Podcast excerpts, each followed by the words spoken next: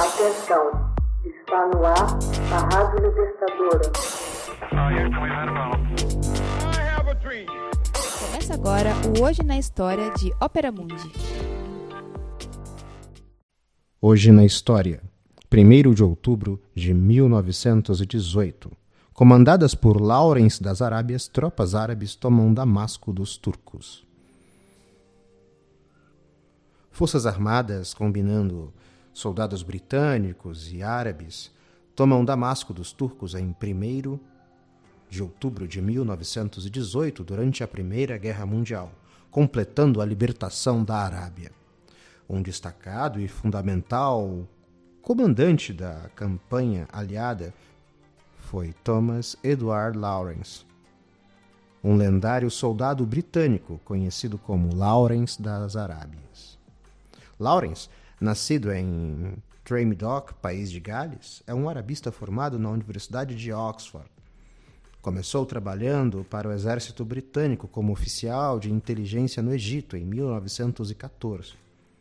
Passou mais de um ano no Cairo, processando informações de inteligência em 1916, acompanhou um diplomata britânico em sua viagem à Arábia, onde Hussein ibn Ali, o emir de Meca, havia provocado uma revolta contra o governo turco. Lawrence convenceu seus superiores a ajudar a rebelião de Hussein. Foi então enviado a juntar-se ao exército árabe comandado por Faisal, filho de Hussein, um oficial de ligação. Sob o comando de Lawrence, os árabes lançaram uma guerrilha eficaz contra as linhas turcas. Ele provou ser um talentoso estrategista militar, bastante admirado pelo povo beduíno das Arábias. Em julho de 1917, as tropas árabes tomaram Aqba, perto do Sinai, e se juntaram às colunas britânicas em marcha sobre Jerusalém. Lawrence foi promovido para o posto de tenente-coronel. Em novembro, Lawrence foi capturado pelos turcos enquanto realizava trabalhos de reconhecimento atrás das linhas do inimigo. Trajando vestes árabes. Foi torturado e abusado sexualmente antes de conseguir escapar. Conseguiu juntar-se novamente ao seu exército, que aos poucos abriu caminho em direção ao norte de Damasco. A capital síria caiu em 1 de novembro de 1918. A Arábia foi libertada do domínio do Império Otomano. Porém, a esperança de Lawrence de que a península pudesse se unificar como uma só nação com o beneplácito do Império Inglês foi defraudada quando facções árabes passaram a prevalecer na disputa pelo controle de Damasco.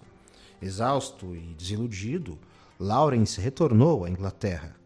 Sentindo que o Reino Unido havia exacerbado as rivalidades entre os grupos árabes, compareceu diante do rei George V e polidamente recusou as medalhas que lhe foram agraciadas.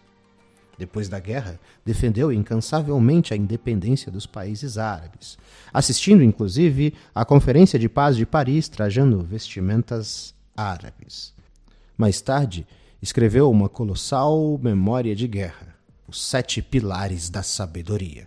Alistou-se na Royal Air Force sob um pseudônimo a fim de evadir-se da fama e levantou material para um novo livro.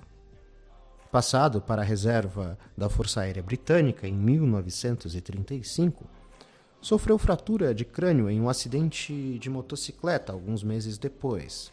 Permaneceu em coma durante sete dias, morrendo em 19 de maio aos 46 anos, sem nunca ter recuperado a consciência. Foi enterrado em 21 de novembro na igreja de São Nicolau, em Morrilton. De sua vida foi rodado o filme Lawrence da Arábia, dirigido por David Lean, que explora a excentricidade e a personalidade de Lawrence. O longa mostra quatro episódios principais de sua estada na Arábia: a conquista de Aqaba, o rapto e tortura pelos turcos em Deara, o massacre de Tafas e o fim do sonho árabe de Damasco.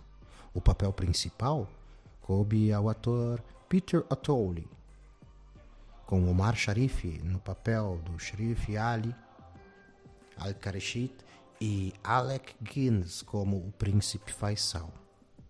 Hoje na história, texto original Max Altman. Narração José Igor. Edição Laila Manuelle. Você já fez uma assinatura solidária de Opera Mundi? Com 70 centavos por dia, você ajuda a imprensa independente e combativa. Acesse www.operamundi.com.br/apoio.